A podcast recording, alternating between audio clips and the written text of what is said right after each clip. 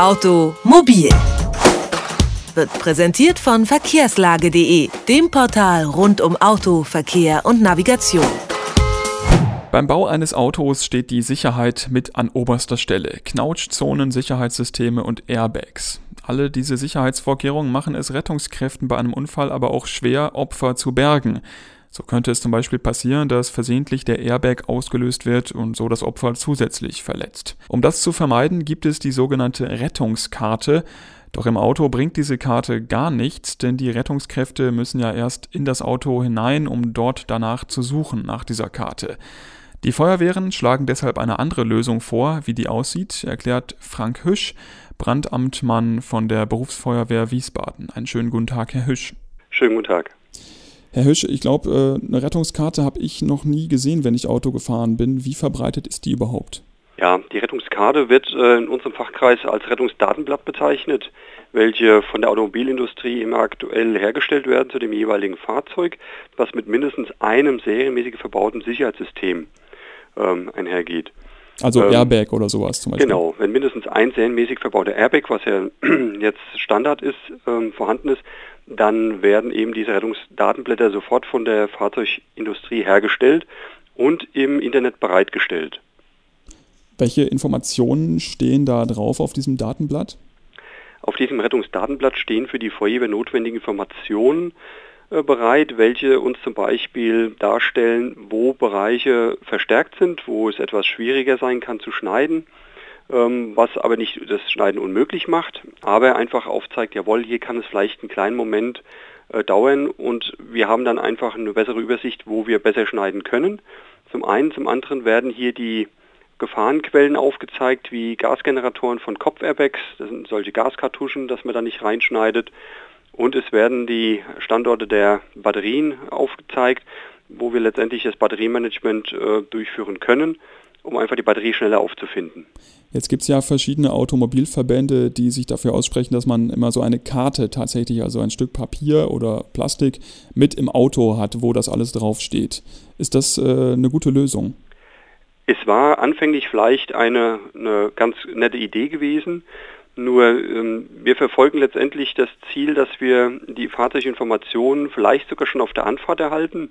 Das heißt, wenn wir jetzt äh, eine Karte suchen, die vielleicht gar nicht im Fahrzeug vorhanden ist, weil derjenige sie sich nicht ausgedruckt hat und nicht in die Sonnenblende geschafft hat, dann suchen wir nach etwas, was vielleicht nicht vorhanden ist und verzögert die Rettungsmaßnahmen unnötig. Zum einen, zum anderen, wenn derjenige sich eine falsche Karte ausgedruckt hat, was nur augenscheinlich vielleicht sein richtiges Fahrzeug wäre, dann haben wir dort falsche Informationen zur Hand, auf die wir uns eigentlich auch verlassen wollen und geraten dann unter Umständen in Gefahr.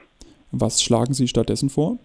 Äh, ich schlage stattdessen vor, ähm, wir haben jetzt letztendlich seit dem 1.2.2013 die Möglichkeit, über die Leitstellen der Feuerwehr, Rettungsdienst und Katastrophenschutz eine Kennzeichenabfrage am Kraftfahrtbundesamt durchführen zu lassen.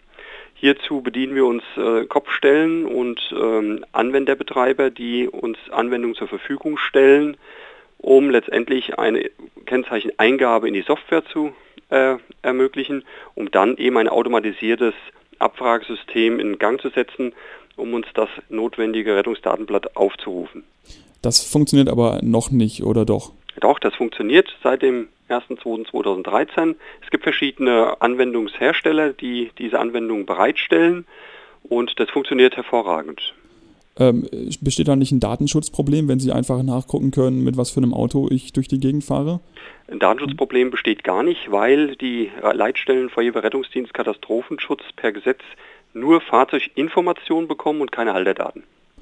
Das heißt, um, damit Sie da die nötigen Daten zu meinem Auto bekommen, muss ich da irgendetwas tun als Fahrer, als Autobesitzer? Nein, als Fahrer und Autobesitzer muss man dazu nichts beitragen. Die jeweiligen Leitstellenbetreiber müssen einen Antrag stellen das Ganze wird letztendlich in ähm, vorgefertigten Formularen gemacht. Dieser Antrag muss am Kraftfahrtbundesamt gestellt werden, in Verbindung eben mit dem Anwendungsbetreiber, der diese Software zur Verfügung stellt. Und somit sind die Schritte vollzogen. Es werden dann dementsprechend Passwörter vergeben und Authentifizierungsvorgänge ähm, dann eingeleitet, sodass ein Missbrauch hier absolut nicht möglich ist. Äh, das heißt, da müssen jetzt die Leitstellen aktiv werden, bis genau. alle, bis alle diese, diesen Service nutzen können. Genau. Das heißt, die Betreiber der Leitstellen müssen jetzt letztendlich äh, dort tätig werden. Wir haben umfangreiche Werbung betrieben in den sogenannten Fachzeitschriften äh, der einzelnen Automobilclubs. Wir haben in den Feuerwehrfachzeitschriften das Ganze beworben, sodass letztendlich das in die breite Masse der Feuerwehren getragen wird. Jetzt kann es natürlich sein, dass in meiner Gegend die Feuerwehr noch nicht äh, diese Möglichkeit hat. Sollte ich mir dann so lange vielleicht doch noch so eine Rettungskarte zulegen und hinter die, äh, ja, wo, wo soll ich die dann hinlegen? Also die Problematik, wie gesagt, ist bekannt. Ähm, wir werden nicht nach der Karte suchen, weil es einfach zu viel Zeit in Anspruch nimmt.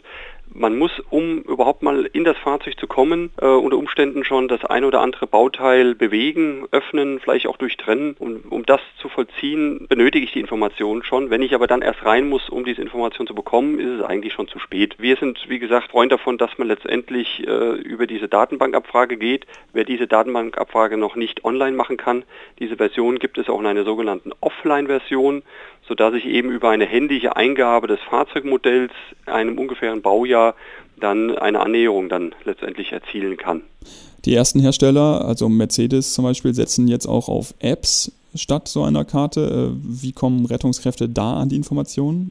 Diese Apps, die werden von verschiedenen Automobilherstellern angeboten. Opel hat sie auch schon angeboten, sodass man letztendlich auch über eine Suchbaumfunktion eine händische Suche vollziehen kann. Das heißt, man gibt dort ähm, das Fahrzeug, also den Hersteller ein, Fahrzeugtyp, Klasse etc., vielleicht auch noch äh, das ungefähre Baujahr und somit kann ich über diese App dann eine Auswahl treffen, analog dem, was letztendlich eine PC-Datenbankanwendung macht. Nur ein bisschen mühsamer wahrscheinlich. Ja, es ist halt von der von der Grafik her etwas kleiner, ähm, aber das, was ich an äh, Apps bisher gesehen habe, äh, ist unter Umständen praktikabel. Ähm, was ich nicht möchte, ist, dass an der Einsatzstelle jetzt jeder sein Handy zückt oder sein Smartphone zückt und dann da anfängt, da eine, eine Recherche zu betreiben. Die Recherche bleibt bei dem Einsatzleiter, bei dem Leiter der technischen Hilfeleistung. Um nochmal auf die Rettungskarte, die beworben wird, zurückzukommen, Sie sagen, das kann ich mir im Grunde sparen als Autobesitzer.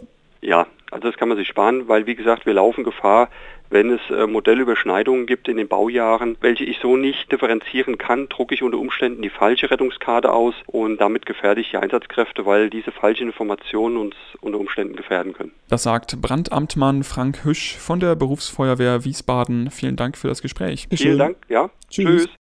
Automobil, jede Woche, präsentiert von verkehrslage.de.